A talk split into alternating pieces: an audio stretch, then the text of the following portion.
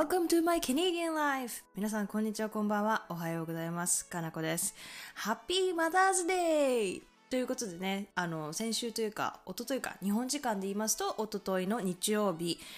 あの、母の日でしたね。皆さんはお母様に感謝をお伝えになりましたでしょうか？えっ、ー、と、カナダ時間ではですね、えっ、ー、と、9日は母の日だったんですけれども、まあ日本、私の母は日本にいるので、日本時間のこちらで言うと土曜日に連絡、まあ、ちゃんとね、お花も送って、あの、母の日のお祝いを遠くからですけどさせてもらったんです。まあ、母の日はですね、一応カナダも日本も一緒です。多分世界共通で一緒なんじゃないかなと思うんですけれども、えっ、ー、と、日本ではね、カーネーションを送ると思うんですけど、カナダではカーネーションっていうイメージはないですね。別に、あの、どんなお花でも送っていい感じがします。はい。なのでね、みんなそれぞれケーキだったり、思い思いのね、プレゼントをして母の日を祝ったりするんですけれども、まあ母の日が終わるとね、父の日が来るということでね、あの年のね、前半は結構忙しいかなと思うんですけど、旦那のですね、あの、お父様の私の義理のお父さんですね、の誕生日が8日だったんですよね。だから土曜日がお父さんの誕生日で日曜日が母の日っていうね、あの連続でちょっとお祝い事があるというちょっと忙しい週末ではあったんですけれども、皆さんもね、コロナの中ね、ちょっと会いに行けないとかっていう人もね、私みたいに会いに行けないっていう人もいいっぱいいたと思うんですけれども、まあ電話とかね、そういうのに多分、あの、感謝の日々のね、感謝を伝えたのかなと思います。はい。普段だったらね、お母さんたちがを連れ出して、ね、いろんなおご飯に連れてって行ったりとか、ね、会いに行ったりとか、いろいろできると思うんですけどね、やっぱり今コロナなので、なかなかちょっとそういうのができないかなと思うんですけれども、今週はですね、ちょっと私が不思議だなと思ったというか、なんか意外だなと思ったという思ったことがあったので、まあワクチンについてね、ちょっとお話ししていこうかなと思うんですけれども、えっ、ー、と、先週の半ばぐらいに友達、日本の友達と話してた時に、あ、日本の友達からいきなり、あの、連絡が来たんですね。えっと、ワクチンについてどう思うっていう連絡が来て、そっちではワクチンどうなのみたいな感じの、あの、連絡が来たので、まあ私は、できるだけ早くね、カナダはもう3割近くの人がワクチンを受けて、受けれていて、まあどんどんどんどんね、あの、私の、年齢層にも近づいていて私も今待ってるところではあるんですけれども周りでも結構ワクチンを打ったよっていう人が増えてきてるような感じなので結構いいスピードであの進んでるんじゃないかなっていう感じなんですけれどもまあ私個人的にはねまあワクチンにも何種類か種類があると思うんですけどもまあアベイルボ先に打てるものから打っていこうかなっていうあまり選ぶつもりはないんですけれどもその友達によると日本のその子の周りでは打たないまたは打ちたくないと思っている人が多いみたいなんですよね。これ私、実はすごく意外だったんですよね。なんか、まあワクチンってね、幼少期からいろんな種類のワクチンを受けていて、まあ、みんな慣れてるものかなと勝手に思っていたので、結構抵抗があるっていうのが意外だったんですよね。まあいろんなね、理由はあると思うんですけれども、まあこのワクチンを早くできすぎてるから不安だとか、やっぱりいろんなニュースでね、一種類のワクチンには血栓の可能性があるとか、なんやかんやで、なんか多分いろんなね、理由で不安でちょっと打ちたくないなって思ってる人はいると思うんですけれども、まあ多分ね、ワクチンの勉強ってあんま普通しないじゃないですか。で、私一応、あの、大学が生物学系だったので、理系で生物学系を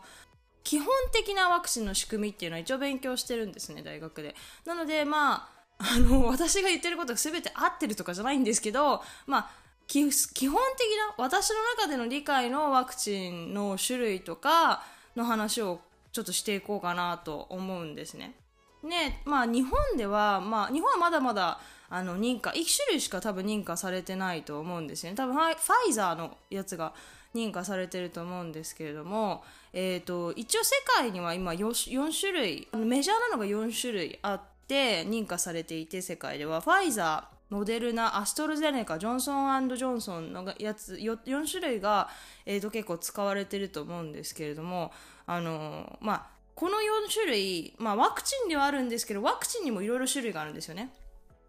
どうやって動くかっていうのがあってそのワクチンこの2つファイザーとモデルナっていうのは mRNA ワクチンといってアストロゼネガとジョンソンジョンソンはウイルスベクターワクチンっていうんですねでじゃあこの2人な2つ何が違うのかっていうのは多分ワクチンのその基本的な理解力って皆さんだとそのウイルスがあってウイルスがありますよねそれをまあ、感染力を弱めたりなくしたりしてそれを体に打って、まあ、免疫をつけるっていうのがなんとなくの理解だと思うんですけど、まあ、それも正しいんですけどじゃあこの mRNA ワクチンとウイルスベクターワクチン何なのかっていうとまず mRNA ワクチンの話からすると mRNA っていうのは要するにえっと、設計図レシピみたいなものなんですね。そのタンパク質とかを作るための。でその設計図そのコロナのウイルスに対する免疫力をつけるためのタンパク質の設計図が mRNA ワクチンなんですね。その新型コロナウイルスからその設計図だけを取り出してまあその設計図を体に打ち込んで我々の免疫システムにあこのタンパク質が来たら攻撃しろよって教えるのがその mRNA ワクチンなんですね。そのこの mRNA ワクチンを体に入れるとこのレシピをですねこのレシピを使って私たちの体の細胞が、えーと、抗体を作ってくれるんですね。抗体を作ってくれてその抗体があるとそのコロナウイルスに対して、まあ、感染してしまう感染症が入った時に、まあ、すぐに、えーと、破壊できるっていう、まあ、体があここれはコロナウイルスだ悪いものだっていう認識ができるようにするのがえーと、この mRNA ワクチンなんですね。で、まあ、普通に感染しても、ワクチンなしで感染しても、まあ、体はそのうち、あの、熱とか症状が出たりするじゃないですか。あれは、実は体の免疫システムが、要するにウイルスと戦っている証拠なんですね。だけど、一回戦うと、まあ、体が理解するので、その戦ってる間、熱とか咳とか症状が出てる間っていうのは、まだ体の免疫システムが、要するに、このウイルスに対する抗体を作っている場所ところ、まあ、要するに攻撃の方法を考えている攻撃の武器を作っているところなんですねなのでその症状が出てしまうとなんですけれどももう武器がある状態になると症状が出る前に、まあ、ウイルスを体に入ってきたウイルスを全て破壊してくれるんですね。なので、まあ、mRNA ワクチンはその武器の抗体の設計図を体に打ち込むっていうあの形のワクチンなんですね。でウイルスベクターワクチンって何なのかっていうとこれも、まあ、DNA 型のワクチンではあるんですけれども、そのコロナウイルスのウイルスの遺伝子の一部ですね。遺伝子ですね。mRNA ではなくて DNA の方ですね。DNA の一部を、まあ、違うウイルスの、まあ、殻ですよね。殻に持たせて、それを私たちの体に打って、そうすると、私たちの体の免疫システムが、その DNA、このウイルスの、ウイルスの遺伝子の一部ですね。このウイルスに対する抗体を武器ですよね。武器を作るのでまあそれで免疫を作っていくと。武器を作っていてもう本当にコロナに感染した時にすぐに、えー、と攻撃ができるようにするということなので、まあ、すごく似てるんですけどちょっと違うっていう感じですね。mRNA の方は直接のレシピなんですね。だから結構ショートカットっていうかまあ結構まあなんていうんですかこの2つで言うと、まあ、数字にも出てると思うんですけど確か、えー、と有効性が mRNA ワクチンの方は94%か95%なんですね。で、ウイルスベクターワクチンの方は76から72と言って、少しやはり低いんですね。やっぱり直接レシピをもらっちゃった方がね、有効性が確かに高いように感じるじゃないですか。でも DNA、コロナのウイルスの遺伝子の一部ですね。DNA の一部をまあ、DS 一部だと要するにかんその症状とかがそこまで強くないんですねウイルスのそのままだと、まあ、そのすごい強い症状が出たりしてしまうんですけども一部だとその症状が緩和されるんですね。だからこのウイルスベクターワクチンっていうのは要するに感染力とか症状を弱めたバージョンのウイルスを体に入れるっていう感じですね、まあ、なのでその mRNA ワクチンよりも有効性が少し、まあ、気持ちね低いっていうのが数字に出てしまうんですけども、まあ、だけど2つともねかなり70%以上のあの有効性のパーセンテージは出てますのでまあそうですね。どちらもすごく有効なワクチンであるということなんですね。で、ここでそのアストロゼネカとか、そのウイルスベクターワクチンの方が血栓の症例報告があるとか、まあいろいろ言われてはいるんですけども、まあそれはまあ事実だと私も思うんですね。ね、これ多分聞くと、これだけね、聞くとね、めちゃくちゃ怖いじゃないですか。えウイルスこのベクターワクチン打ったら血栓できて死んじゃうって思うじゃないですか確かに怖いですよでもワクチンにはリスクが完璧にゼロなものっていうのはなくてですね皆さんもワクチン打たれるじゃないですか。子供の時も打ちますよね。いろんなワクチン本当何十種類って打つじゃないですか。ハンコ注射とかね。打ちますよね。その時にまあ絶対にお医者さんから、まあ、大人になってからもインフルエンザワクチンって打つじゃないですか、まあ、それを打つ時にまあ、10分か15分絶対に、まあ、様子を見るじゃないですか。まあ、打ってからはいバイバイじゃなくて、まあ、多分打ってから10分から20分ぐらいは、あの、いてくださいって、待合室で待っててくださいって、もう何もなかったら帰っていいですよっていう感じだと思うんですね。あれって理由があって、やはり、人間の体って一人一人なんあのなんとなく違うんですよね。どの薬にアレルギー症状があるかも、まあ、アレルギー症状って人によって全然違うじゃないですか。それと一緒で、その同じワクチンでも人によってそのリアクションがめちゃくちゃ全然違うんですね。人にめちゃくちゃよるんですよ。なのでそのインフルエンザワクチンとか従来のワクチン今まで本当に何十万発って打たれてきたその従来のワクチンですらいまだにあ10分20分ちょっと様子を見てくださいねって言われるんですね。なのでそのワクチンが120%今で今のワクチンも安全かって言ったら絶対にそうではないんですよね。でウイルスベクターワクチンもいまだに世界健康機構がそのアストロゼネカのやつも、えっと、血栓の症例が出ているのにもかかわらず世界健康機構は安全だって言い切ってるんですね。でこれってなぜかっていうとバースコントロールピルってあるじゃないですか。避妊薬ですよね日本でいう。ピルありますよね。ピルって血栓の副作用があるの皆さんご存知ですか？多分女性の皆さんはあの聞いたことがあるとかあの知ってる方、まあ、もし服用してたらね聞いたことがあるとか知ってる方っていうのはいらっしゃると思うんですけれども必ずピルの処方を先生にお願いするときに先生に言われることが確か私も1回聞いたときにちょっと忘れちゃったんですけどあの、まあ、血栓の副作用が稀ですけど本当に稀ですよ。でですけどあるんですよ。なので、まあ、こういう症状が出たら即救急車を呼んでくださいまたはイマージェンシーに言ってくださいって言われるんですよ先生から直接面と向かって。だからその可能性がありますよって言われるんですねそのこれを服用すると。なんですけどその症例数そのパーセンテージが本当に0.01とか1%以下だったと思うんですね。ねいまだにこの血栓が出ているアストロゼネカのワクチンなんですけどもその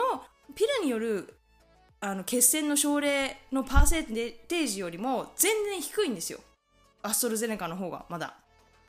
なのでピルその今まで何万人っていう女性何十万人っていう女性がこの地球上で もう何十年も飲んでる飲まれているこの薬の副作用の血栓の発症率よりもアストロゼネカの方が低いんですよ。だから安全性で考えるともしピルを服用している方だったらアストロゼネカのワクチンの方が全然安全なんですよね極論。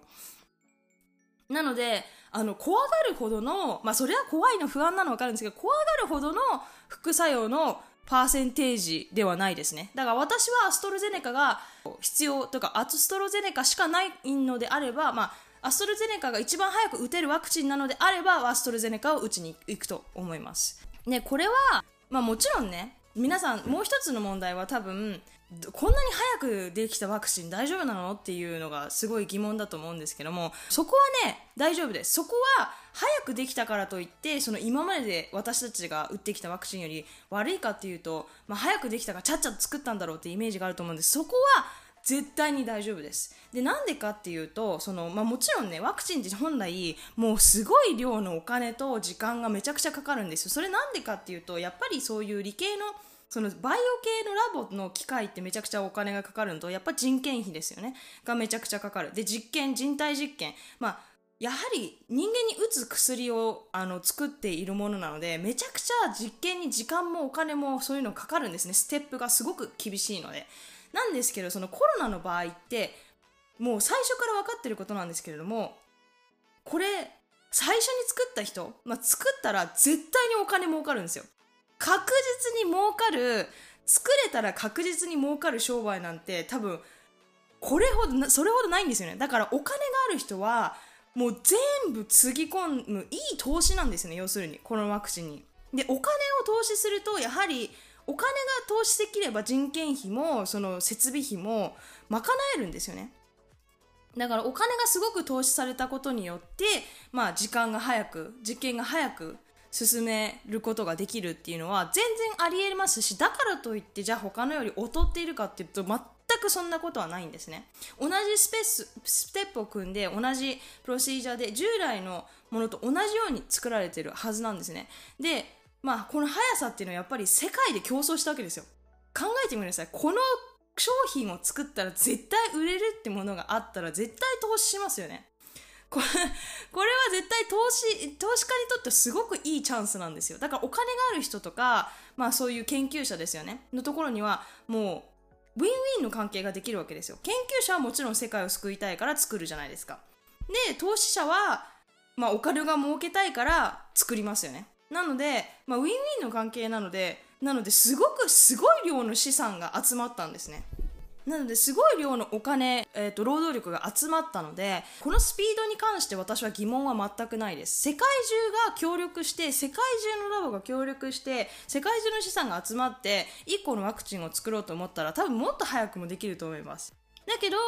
まあ今回はファイザーが一番ファイザーとバイオンテックというあのドイツの会社が共同で開発したんですけれどもファイザーが多分えーと、資金を提供したんですけどね、まあ、それは全然可能だったっていうのでそこの部分での心配は全くないと思います。早い早かろう悪かろうはこの場合には値しないと思うのでそこはあの安心していいかなと思います。で,、まあ、でもこの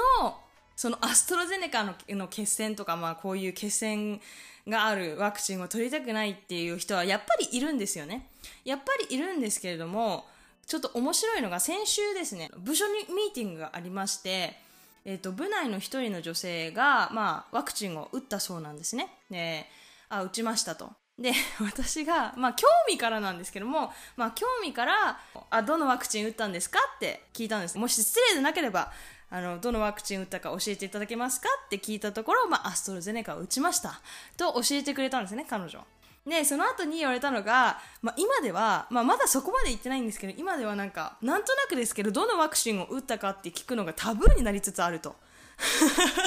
っていうお話をしていてうわマジかと。彼女は私と同じであるものを打とうっていう主義あるものを打とうっていう主義の方だったんですけれどもある一定の人にとってはえアストロゼネカ打ったんみたいな。わかりますかね？そういうちょっとジャッジじゃないですけど、え、大丈夫なの？みたいな。そういうのがあるんですね。だからその、どのワクチンを打ったかを聞いちゃいけないみたいな雰囲気が出てきているらしいんですね。ちょっとこれ面白いなと思ったんですけども、はい。なので、そうですね。もしかするとこの先、まあ、ワクチンの種類に対する質問がちょっとタブー視されるかもしれないっていうことがカナダではちょっと起きてるっていう小話なんですけれどもカナダではですね、えーと、今のところファイザー、モデルナ、アストロゼネカが打て打てるというかがあのカナダ国内には入ってきてますね。で基本的には、えーと行政がファイザーとモデルナを打っていてアストロゼネカはその地元の薬局にで打つことができます。こっちでは薬剤師の方がねあの注射ワクチン注射はできるんですね。日本ではどうなのか私はわからないんですけれどもでモデルナとファイザーは mRNA ワクチンだっていう話をしたんですけれども今のところその制限っていうのはないんですけれどもそのやはりアストロゼネカの血栓のあの症例があるっていうのでアストロゼネカに対してだけは高齢者と子供には与えないという制限が今はあるみたいですねカナダ国内では。なので行政は誰にでも打てるファイザーとモデルナをディストリビュートしていてアストロゼネカはファーマシーで薬局でやっているみたいなんですね。で日本でも多分ファイザーが承認されていて、まあ、モデルナもまあ、国内申請、アストロゼネカも申請中だと思うんですけれども、ジョンソンジョンソンは国内で治験が実施されてるみたいですね。まあ、おそらく承認はされると思うんですけれども、世界的にはもうこの4つをだいぶメジャーでいろんなところに行ってるみたいですね。で、カナダでもそのやっぱやはり医療従事者が優先的に打たれていて、その次に高齢者、その次にまあだんだんとい若い方に行くっていう感じで打たれてるんですけどあと学校の先生とかですね学校の先生とかも優先的に打たれていてやっとね最近3割の人がワクチンを打ったおかげなのかわかんないんですけれどもやっと減少傾向にコロナ感染者は減少傾向にています。なので、まあ、やっと、まあ、安心はねあのワクチンを打ったからといってすぐに抗体ができるかといったら全然違う話なのであのそのさっき言ってた mRNA とベクターワクチンも体の中で抗体を作ることから始まりますのでむしろあ副作用についてなんですけどむしろ健康な人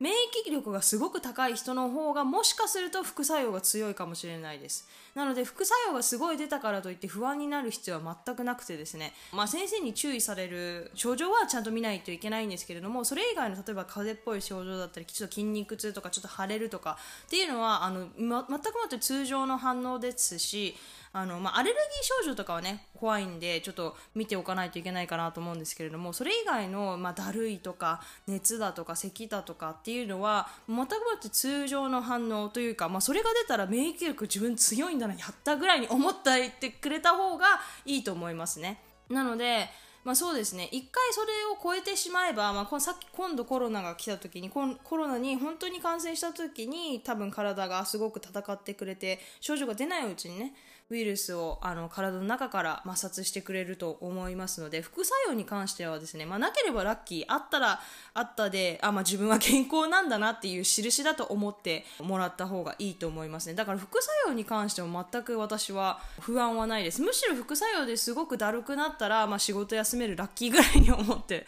いますね。今ぶっちゃけ。なのでまあ私の義両親が義理の両親が打って全く何の副作用もなかったらしいので、まあ、ここはね本当にさっきも言った通り人によって全然千差万別と言いますか全然違いますのであったから不安になるなかったから良かったっていうことは全然ないです。なので、まあ、なかったらラッキーぐらいに思ってくれればいいかなと思います。で、まあ、アストロゼネカもいろいろ不安はあると思うんですけれども、私の知り合いのお医者さんとかも打ってますし、実際に。本当に危ないんだったら、まあ、医者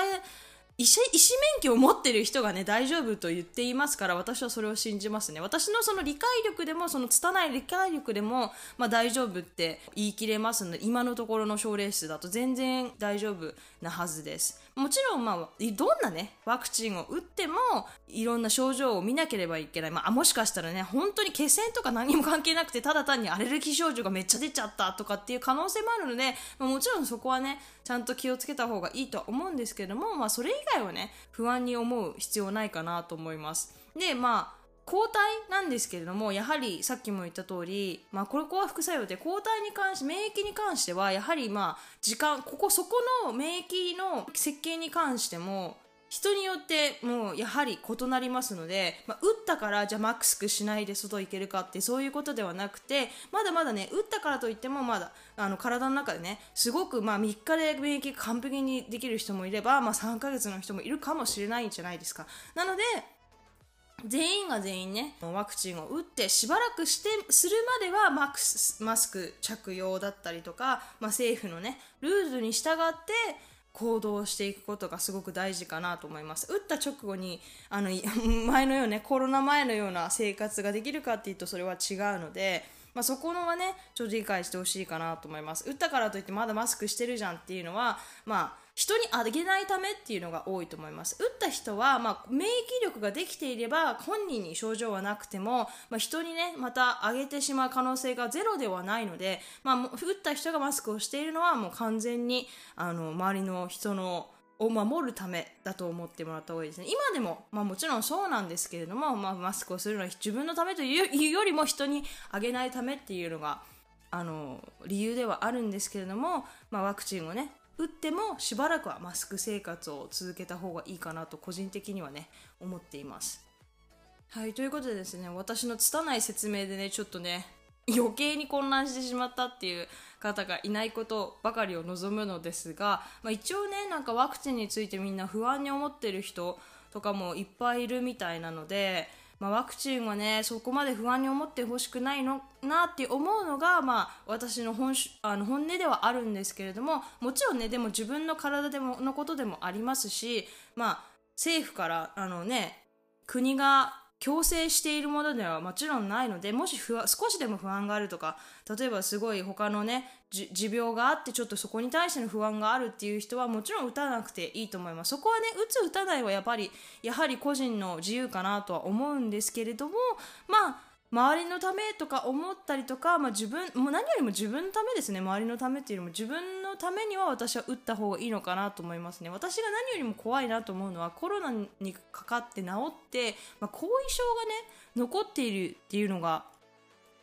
て残っているっていう人をちらほらすごい耳にするんですね最近。だからそっちの方が私は怖いなと思っていてまあそうですね。どちらかを取るどちらを取るかっていう選択になってくるかなと思いますね個人的には、まあ、そこをワクチンに対する不安があるのはもうごもっともですしそこはね全然理解するんですけれどもまあ私のね説明で少しでもその不安が、あのー、なくなればなと思うんですけれども、まあ、そこでそれでもね不安だい打ちたくないっていう人は全然私は打たなくていいと思います。打たない人にもねいろんな理由があると思いますので、まあ、そこはね個人の自由でいいと思うんですけれども、まあ、全然ね打てるっていう方は打ちたい人と打てるよっていう方だけがね打ちたい打ち打てるよっていう方だけがね打って最初にはまず打って